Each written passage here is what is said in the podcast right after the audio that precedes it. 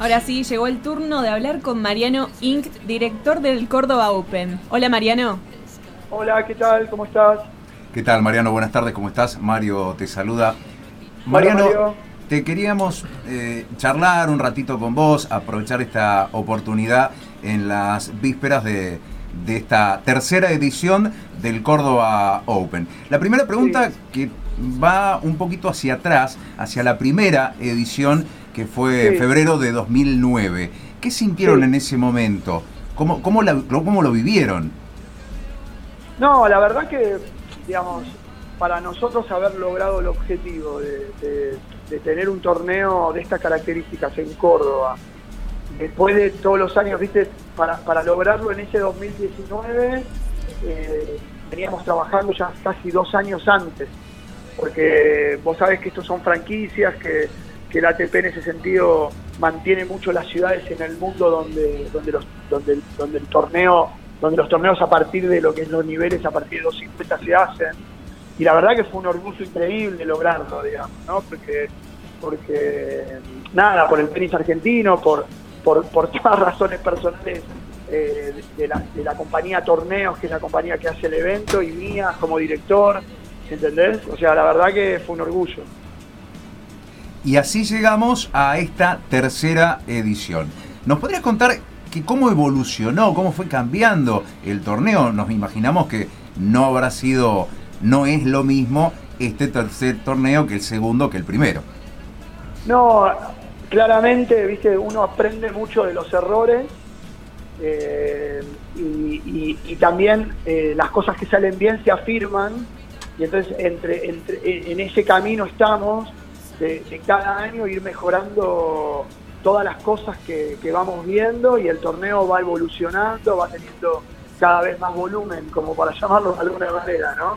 Este, con, todo lo que eso también tiene incorporado por un predio nuevo, viste que este predio donde estamos acá en el predio del, estadio del Mario Alberto Kempes, en Córdoba, es un predio prácticamente hecho para el evento, que, también se va acomodando año a año a las necesidades y a las exigencias de, del tour, ¿no?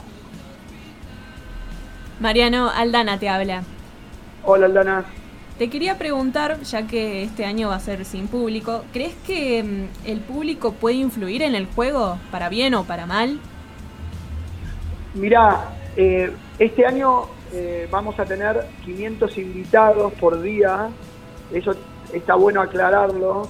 No, no podemos vender entradas, pero la, población de 500 personas es una población, viste, entre invitados de jugadores, auspiciantes y de prensa, es lo mínimo que nos dejan tener, ¿no? Entonces va a haber cierto clima en el estadio porque va a haber por lo menos gente que, va a sentarse a ver los partidos, ¿no?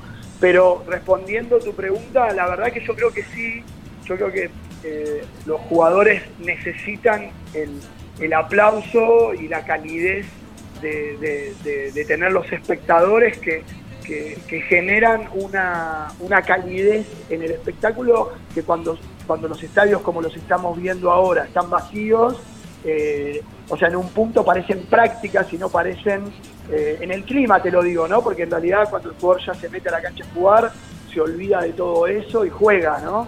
Pero influye, sobre todo al, al jugador muy bueno le influye más, porque está acostumbrado a recibir esa ovación, ese aplauso permanente, ¿no? Contanos un poco qué jugadores eh, van a participar, ya confirmados, eh, de acá, de afuera.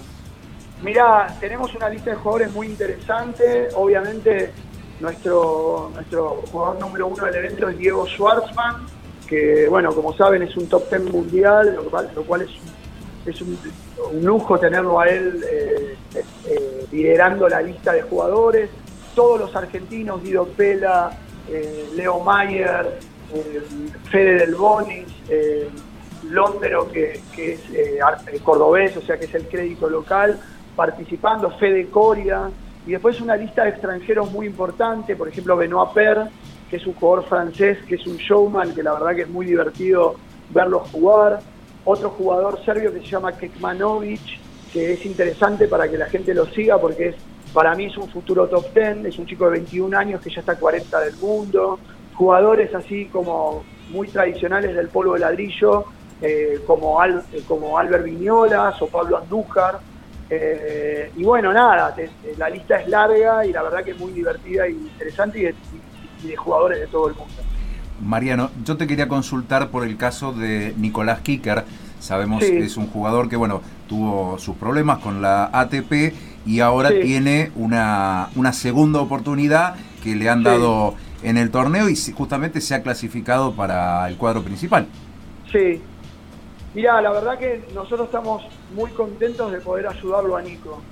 Eh, Nico es un gran chico que, que, bueno, en, ese momento, hace, hace unos años era muy chico, cometió un error, pagó por ese error eh, y hoy, eh, digamos, todo el tenis argentino lo tiene que apoyar porque la verdad que los dos años que estuvo suspendido nunca paró de entrenar, eh, tuvo actitudes muy nobles en el sentido de que, de que él, digamos, eh, sin protestar, como que se tuvo que bancar en, la, sanción eh, y nunca paró de entrenar. Entonces está jugando en un nivel espectacular y, bueno, y ahora es el momento que tenga la oportunidad y él ya pagó por su error y ahora nosotros como evento eh, le estamos dando la, oportunidad de, que, se vaya de nuevo insertando en el circuito, ¿no?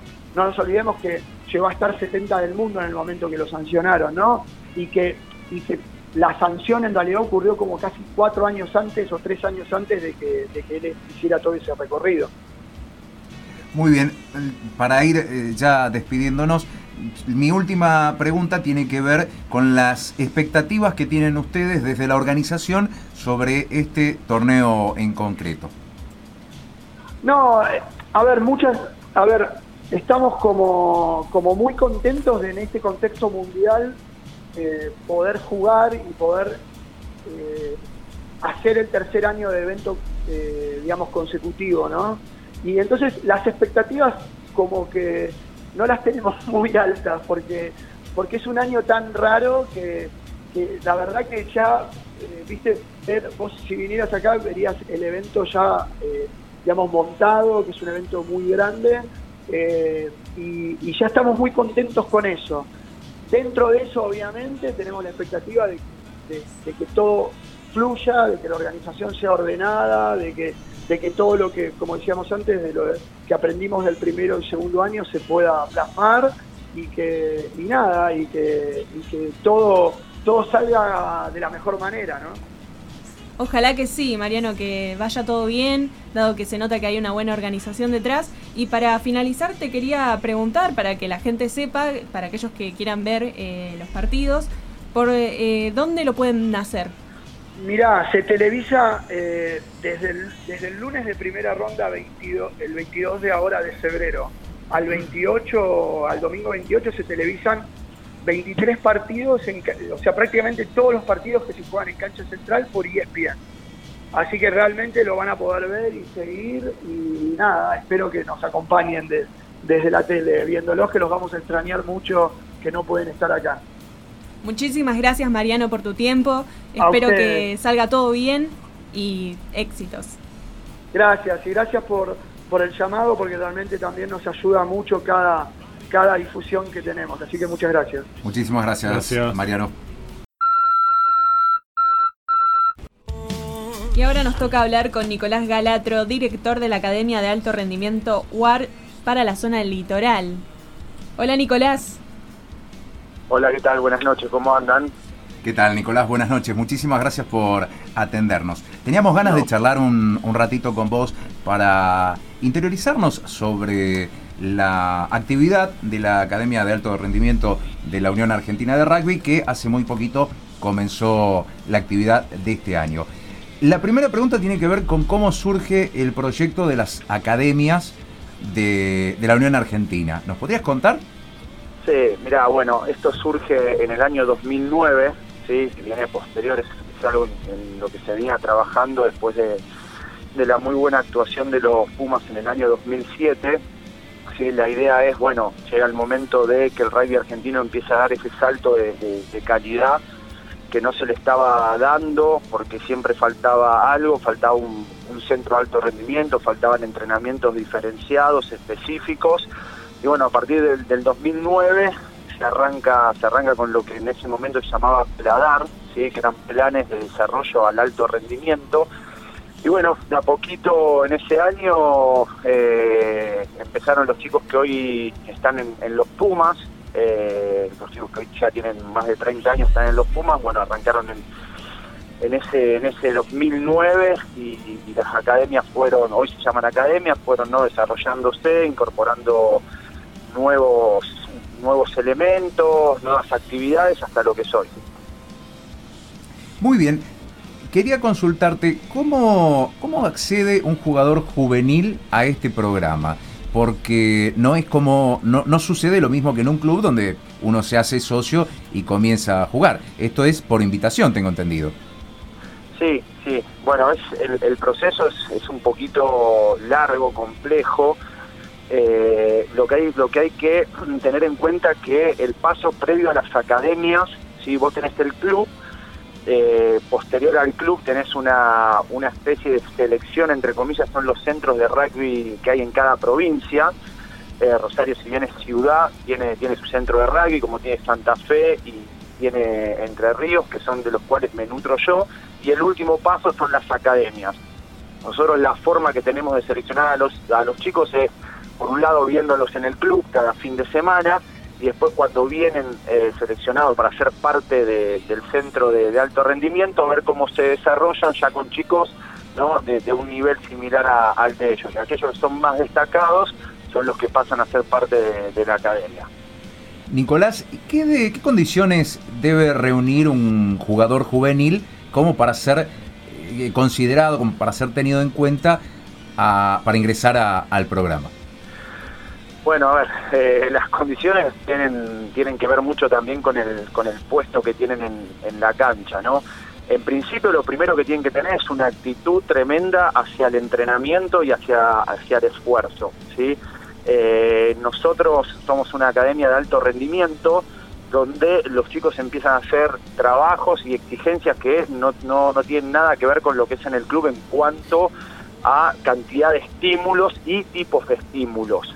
Entonces muchas veces eh, lo que nos pasa es que los chicos no se llegan a adaptar a ese alto rendimiento, entonces ahí es un poco complicado. Lo primero que tiene que tener es una actitud a sobreponerse, a querer ser mejores cada día, al, esfuerzo, al sacrificio, y a partir de ahí empezamos a ver, según el rol que tiene el chico en la cancha, qué condiciones físicas tiene, técnicas tiene, si bien la, parte técnica la trabajamos más nosotros, sí, pero ya tiene que empezar a, verse algo en su perfil, qué, tipo de perfil tiene. Y después, en lo que es en los puestos eh, de los forward, influye mucho su, su contextura o su masa corporal, ¿no? Masa ósea, masa corporal, nosotros hacemos mediciones y nos basamos mucho en eso. Y Nicolás Aldana te habla. Hola Aldana. ¿Cuál es el nivel de exigencia que tienen los jugadores juveniles? Bueno, el nivel de exigencia, como te decía recién, es, es muy alto. Eh, nosotros pensamos que muchas veces decimos que los jugadores del club están preparados, en este caso, o se preparan para jugar eh, contra quizás un, un jockey, un duendes, un ger, un olresian, un logaritmo. Nosotros tenemos que preparar los jugadores para jugar contra los All Blacks, contra los Wallabies, contra Inglaterra, contra Francia. El nivel de exigencia es altísimo, es altísimo y los chicos tienen que hacer una cosa que no están acostumbrados en sus clubes y es la de entrenar a muy alta intensidad dos veces al día. O sea, nosotros exigimos que en el club se entrenen a alta intensidad porque ellos eh, una vez que son parte de la academia, no dejan de pertenecer al club, todo lo contrario, es donde nosotros nos enfocamos que ellos se desarrollen. Acá en la academia nosotros damos más herramientas y el entrenamiento intenso que hacen, que hacen con nosotros son tres veces a la semana. O sea que los jugadores generalmente tienen casi ocho estímulos semanales. ¿Y cómo haces para incentivar a que los chicos no bajen los brazos después de justamente un entrenamiento fuerte? ya que venís diciendo que son en entrenamientos muy duros, por ahí hay mucha presión de por medio. ¿Cómo, cómo hago para incentivarlos? Claro. el, incentivo es ponerse en algún momento la camiseta argentina. O sea, nosotros no necesitamos incentivar a los chicos en el sentido de que eh, la zanahoria al final del camino es esta. Después, obviamente nosotros estamos atrás de los chicos en muchísimas otras cosas, porque no es solamente rugby, ¿no? sino está la parte personal. Nosotros los acompañamos con el tema estudio, con, el tema de, su vida social, ¿sí? le estamos muy encima a los chicos, porque imagínate que al tener todas estas exigencias, eh, no es la misma vida de un adolescente medio la que llevan. Entonces estamos muy encima con respecto a eso. Queremos que les vaya bien en el estudio. De hecho, la UAR tiene un sistema de beca para los jugadores que, pertenecen en el sistema. Entonces es importante para nosotros no solamente eh, exigirlos en la cancha, sino que los exigimos en, el estudio y, en que su vida social sean, sean ordenados. Bien, relacionado a eso, ¿qué aspectos mentales entrenan eh, los chicos acá? Mira, eh, en principio lo que nosotros más trabajamos es la, disciplina.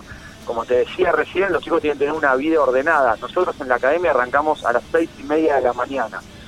Eh, imagínate que un chico de 16, 17 años está a las 7 de la mañana haciendo eh, tackle en la cancha. Ahora está buenísimo porque hace 25 o 30 grados, pero en junio, julio, cuando empieza a hacer el frío, eh, se necesita una disciplina muy grande para poder sobrellevar eso.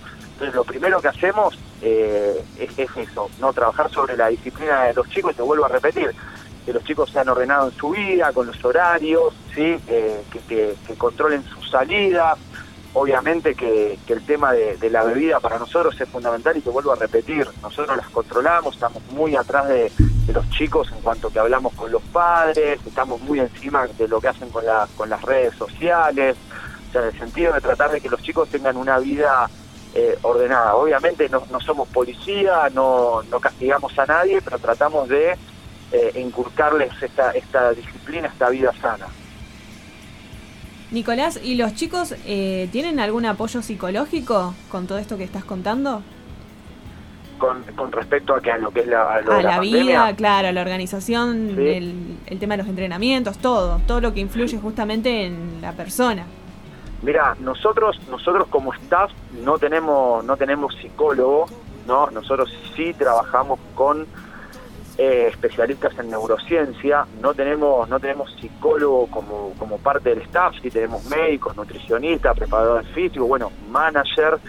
Eh, la forma de acompañarlos psicológicamente, y es donde trabajamos muy fuerte en la pandemia, es todo el tiempo estar con ellos, preguntándole cómo están, si necesitan algo. La realidad es que lo que nosotros logramos en la academia es que seamos un grupo muy unido, donde todos, entre todos nos ayudamos, entre todos nos contamos todos, eh, y eh, de esa manera podemos ir a ayudarnos. La verdad que la pandemia afectó a muchos chicos, eh, obviamente vos pensás que estos chicos tienen unas expectativas muy, muy altas y de repente todo esto frenó, ¿sí? Y nosotros tuvimos que estar muy encima, muy encima de ellos todo el tiempo, más allá de lo que fue mantenernos distanciados en cuanto a la, a la pandemia, nosotros seguimos en contacto permanente con los chicos todos los días, nunca dejamos de hablar con ellos, eh, en forma en conjunto o en forma personal, o te vuelvo a repetir, nosotros hablamos mucho con los padres, ¿no? Cuando ven algo tanto positivo como negativo para saber si tenemos que cambiar algo de lo que venimos haciendo. Entonces, nuestra forma, digamos, de trabajar la parte psicológica, entre comillas, sin ser psicólogos, es acompañarlos todo el tiempo. Nicolás, recién contabas que no hacía falta motivarlos, ya que la motivación de los jugadores tenía que ver con llegar a algunos de los seleccionados de la Unión Argentina.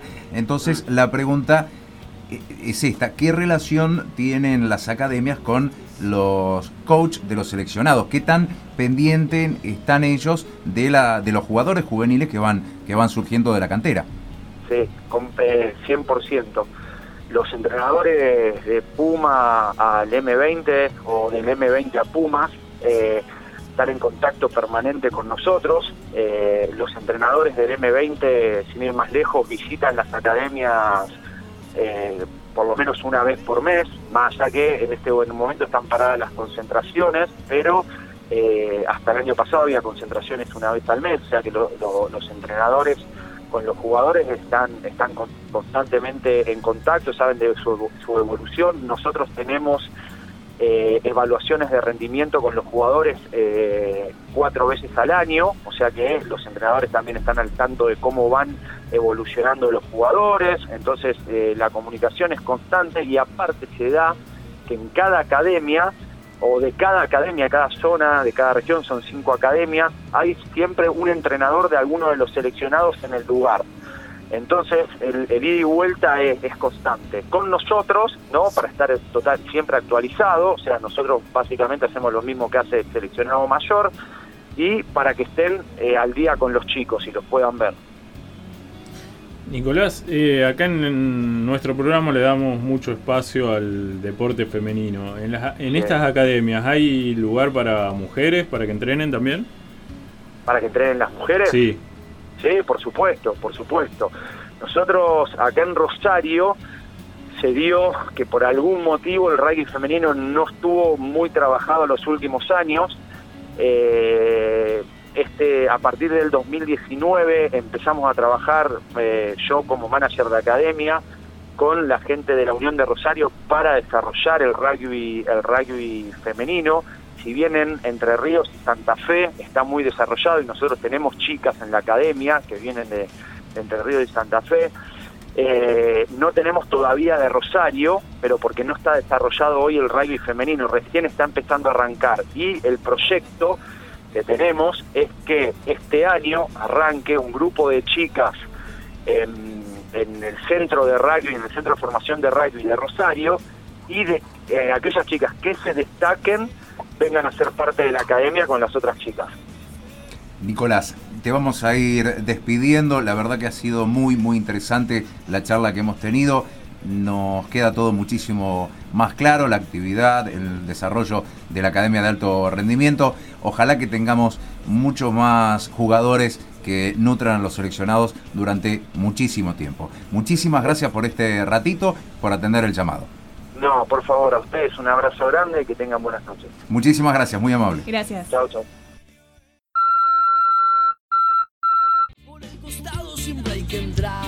Escuchábamos el colmo de babasónicos y ahora loca perdida de asilo. Seguimos con Deportivamente. ¿Tenemos novedades del partido? Tenemos novedades de Brasil-Argentina, fútbol femenino. Lamentablemente perdieron las chicas 4 a 1, uh. pero como contaba Víctor hace un ratito, el valor que tiene este partido es otro, va por otro lado. Sí. De, la experiencia. De la experiencia de, agarrar integrarse. cancha, de agarrar, cancha justamente. Porque son, bueno, lo contaba Víctor, son los tres mejores seleccionados del mundo y las chicas argentinas que de a poco se van Se van insertando. Exactamente, exactamente. Bueno, estamos casi llegando, faltan 10 minutos al final. Muy poco. ¿Tiene, ¿Le quedó alguna otra cosita de la entrevista? De la encuesta, perdón, no de la entrevista. Ya me estoy fijando, creería que no, porque más que nada los que leí se repetían, porque son lugares comunes que la gente, pero porque lo interpretaron para el otro lado, no para el lado, que ustedes lo llevaron. El lado romántico. Claro, el, lado de la cita. Como eso. El lado de... de una cita, una primera cita. ¿Se usan las citas todavía? Y no se dice la palabra cita. ¿eh? No se usa la palabra cita. Claro, no se usa la palabra cita. ¿Y qué, palabra se usa? Nos juntamos, vamos a tomar algo, como que es más indirecto. Ah, ok, ok. No es que si vamos a tener una cita romántica comemos con velas, no, o sea. Sí, sí, hagamos eso. No, eso no. no, o sea, yo creo que nos hace mucho, depende, qué sé no, debe haber un porcentaje muy escaso que haga eso. Pero. no, no existen más las velas? No, ¿No se hace más? Se, se, sigue haciendo, pero o sea, no es que se dicen vamos a tener una cita. Ah, ah vamos, ok, ok, ok. Vamos por ahí a, comer. No, se anuncia, no, se anuncia, no, se, promociona. es como no, no, tenemos una, una, locutora al comienzo del programa diciendo, dale que ya arrancamos. Nos ponemos Hoy tenemos una cita a las 8 pm. Dale que ya nos empezamos a mover. No, no, no, no, no es así. Ahora es como mucho más, todo... ¿Cómo, se, ¿cómo es la palabra? Eh, más desacartonado. Indirecto. desacartonado, ¿no? No, no existe no, tampoco esa ¿Por qué desacartonado? Es una expresión. Desacartonado quiere decir que es mucho más light, más suelto, claro, más libre. algo así, algo así. Más no al aire. No, no, no necesariamente tiene que ser al aire. No, me imagino que no. Si la, estoy invitando a salir, no es como, no es cualquier cosa. La estoy invitando a salir. Pero tal vez no tan protocolar. Claro. No con tanto protocolo, no con tanta, che, salimos, bueno, dale, sí. Pero eso para está. mí tiene que ver también para que ambos vayan relajados.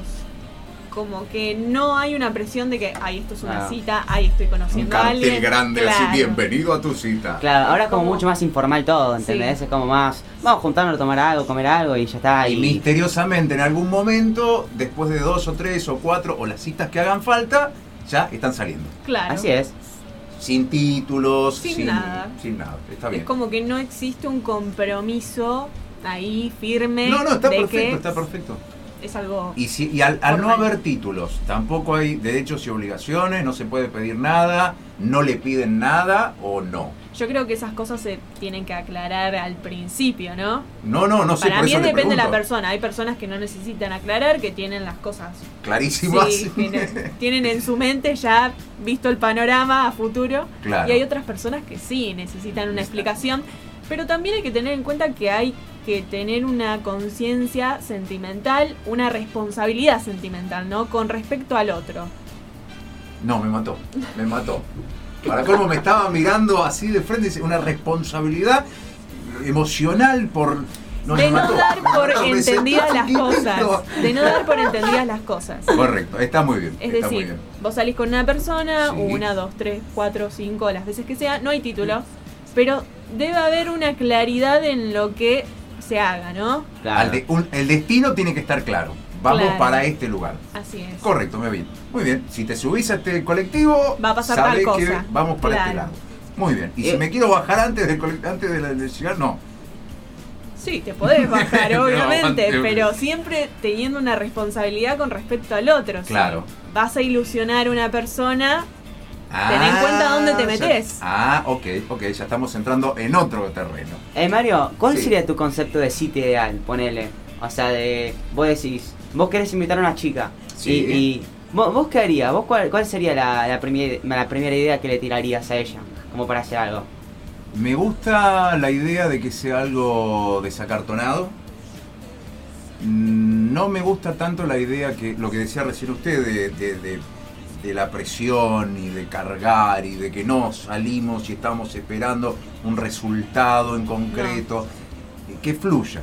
Claro. Vamos, nos sentamos, sabemos a dónde vamos, sabemos por qué estamos ahí, pero tampoco hay necesidad de recordarlo todo el tiempo, che, mirá que, como solía suceder. Sí me gusta ir a comer, me gustan los espacios al aire libre, me gustan los, bueno, voy a decir los parques, los campings, las plazas, las playas, me gusta eso para una primera, Cita. para una, unas primeras citas. Una primera salida. Sí, tal Algo cual. tranqui, ponele. No decir vamos a comer un restaurante de lujo. No, eso, eh, a ver, eso también me gusta mucho, pero... Quizás venga después. Sí, para después, para después. Porque también es lindo eh, celebrar el hecho de que uno se encontró con esa persona. No, no tiene que tanto que ver con el, el lugar en sí, que sea elegante, no, tiene que ver con, con lo caro del No. lugar, vamos a decirlo Tiene así. que ver con la comodidad, me Claro, parece. Exactamente. Tiene que ver con lo, lo, lo suelto, lo libre, lo relajado que puede estar uno, que es cuando uno, donde uno fluye de la mejor manera. Y yo creo que justamente los lugares públicos para una primera cita son clave. Lugares, como decías vos, al aire libre y público. O sea, que haya gente. Que se puede escapar rápido. Claro. Cualquier cosa. Si algo sale si algo mal- salga mal, me voy por allá. Huimos. A la mayor ve- velocidad posible. Claro, siempre con la puerta de salida de emergencia, al costadito. Acá atrás. y para vos, Walter, ¿cuál sería una cita ideal? ¿En qué lugar? Y no sé, yo tengo 16 años, así que mi visión va a ser bastante distinta. porque Otra yo- vez con los 16 años. Ey, pasa- de, de- de pasa que escuchá. No importa tu edad. Vas a escuchar, porque yo, yo no tuve así muchas citas formales, ponele. Yo si me veo con una chica, ponele y me veo, no sé, depende de qué lado. Eh, si organizo algo, capaz que lo hacemos. Él ya lo dijo antes, el pelotero de McDonald's. el pelotero. No, yo le dije jodienda. O una Sí, plaza sí, también, sí. escuché. No, Sí, yo sí, también, sí. yo lo dije, lo dije. Yo, yo creo que más sería, no sé, en una casa de uno de los dos, en una plaza, o no sé, cuando estaban abiertos los cines, ir al cine o al shopping o algo así, ¿entendés? Claro, pero a ver, vamos con el tema este del cine. Tengo No- una pregunta también con respecto a eso. Sí, a mí lo del primero. cine me da la sensación de que es una. Es como charlábamos recién, es poner un cartel. Porque no da al principio, las, la- no, no- no da ese ambiente de, de, De comodidad. amistoso. Para mí no es eso, sino que es un lugar donde no podés hablar mucho. estás encerrado, tenés Claro, usted que... es locutora. es Tiene que claro. hablar. Ella es locutora, tiene que hablar. Claro, sí, sí, sí, sí, sí. No, no, no te da espacio conocerte con la otra persona. No, es decir, claro, si seguro. vos vas a una primera cita y tenés que estar al lado de una persona durante dos horas sin hablar, es como un poco incómodo. Claro, eh, en realidad, usted vamos a creer que ya hemos hablado un rato Sí. antes. Claro. No, no es que voy a invitar a una persona No, que no. recién conozco. No Me siento con alguien no. en el colectivo le che, ¿quieres ir al cine? Uy, sí, dale, estaría buenísimo. Pero no es lo mismo hablar por redes sociales, por el teléfono, que hablar en persona, que es como Pero igual prueba. ponele, si, si vas para el cine no es que vas directamente y se encuentran en la sala. Ponele, No, no, se ven antes, hablan un rato, qué sé yo, esperan. Bueno, ahí ella decía que- que había unas, unas charlas previas a través de, la- de las redes sociales. Yo con relación a las redes sociales tengo esta duda. A través de las redes sociales, ¿uno Sí. muestra quién es realmente o muestra una versión quizás mejorada en función de la conquista? No sé si mejorada, pero lo que quiere mostrar cada uno. ¿Entendés? Ahí No. le doy la razón a Walter. Cada uno muestra lo que quiere lo en que redes quiere, sociales. Lo que quiere mostrar. Sí. Porque la, la pregunta parece ingenua, pero no lo es.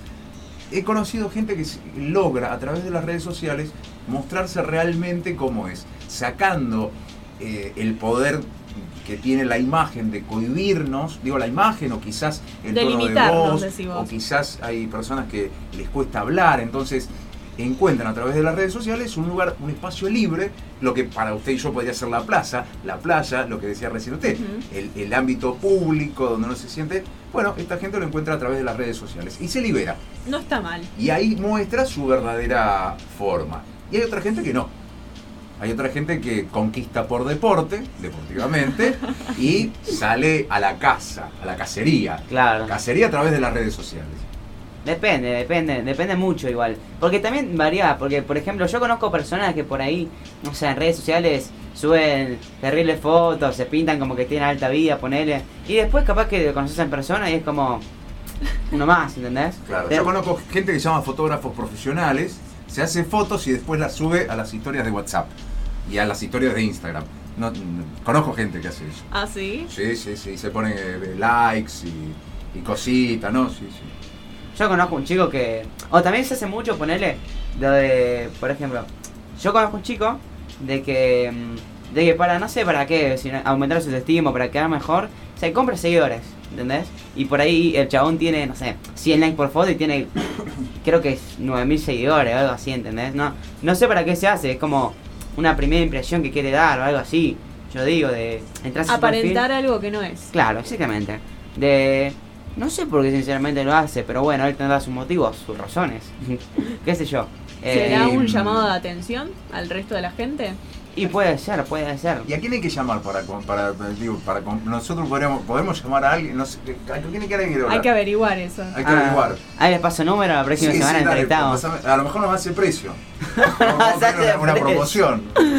Una, una- con, con 5.000 seguidores usted está bien, ¿no es cierto? Yo Y con, con ta- 3.000 me conformo. Te aviso que son todos árabes, capaz que alguno te manda un mensaje diciendo. No, pero iba a decir que no. No, no, no, basta, me basta, arrepiento. basta, terminela, terminela. Son las Cortamos ocho. ahí, Sí, pi. sí, sí, sí. Bueno, ya nos estamos llegando al final. La verdad que se pasó volando. Volando. Más que la anterior. Así Pero es. la pasamos muy bien. La pasamos muy bien hoy. Cuatro entrevistas de lujo, un programa espectacular. Yo le dije al principio del programa que este era uno de los mejores programas del año. Creo que No cumplimos. se equivocó. Creo que cumplimos. Walter, uno de los mejores programas del año. A mí me gustó mucho, además fue como muy variado. Cuatro entrevistas distintas, cuatro ambientes distintos, sección del amor, ahora nosotros. Fue dinámico. así. ¿Qué? Fue, bien. muy di- bien. El jueves que viene, en vacaciones. Ay, no sé. No Ay, sé. ¿Quién se va? ¿Me lleva? ¿Eh? ¿Quién ¿Yo? se va? Walter se va con. ¿Me llevas? ¿Qué? ¿Dónde te voy a llevar? Yo me quedo. me quedo en mi pieza. Señorita, ¿algún saludo que, tenga por hacer? Yo sí. A todos los que participan de la encuesta, que siempre están ahí, que son parte Que del sigan- programa. que sigan sí, participando. que sigan participando. Qué feo que sonó. Walter, ¿algún saludo que quiere enviar? Eh, sí, a, a mi viejo que me están escuchando, como ando siempre, a mis viejos, a mis perros que me están escuchando, a mis amigos del club también. Y, y nada, a, a los que están siempre en mi vida. ¿Y usted, Mario? Yo le quiero mandar un saludo a mi mamá, a mi papá, a mi hermano que siempre nos escucha y a mi amigo Ezequiel que está en Israel que siempre también escucha el programa. Lo escucha grabado naturalmente por la diferencia horaria, pero Por lo menos nos escucha. lo, lo escucha y nos manda siempre muchos saludos y muchos abrazos y siempre me olvido de enviarle mensajes y ahora estamos cumpliendo. Bien. Hasta acá llegamos, son las 8 de la noche. Nos vamos, volvemos el jueves que viene a las Así 6 de la tarde para hacer qué? Deportivamente. Exactamente. Muchas gracias.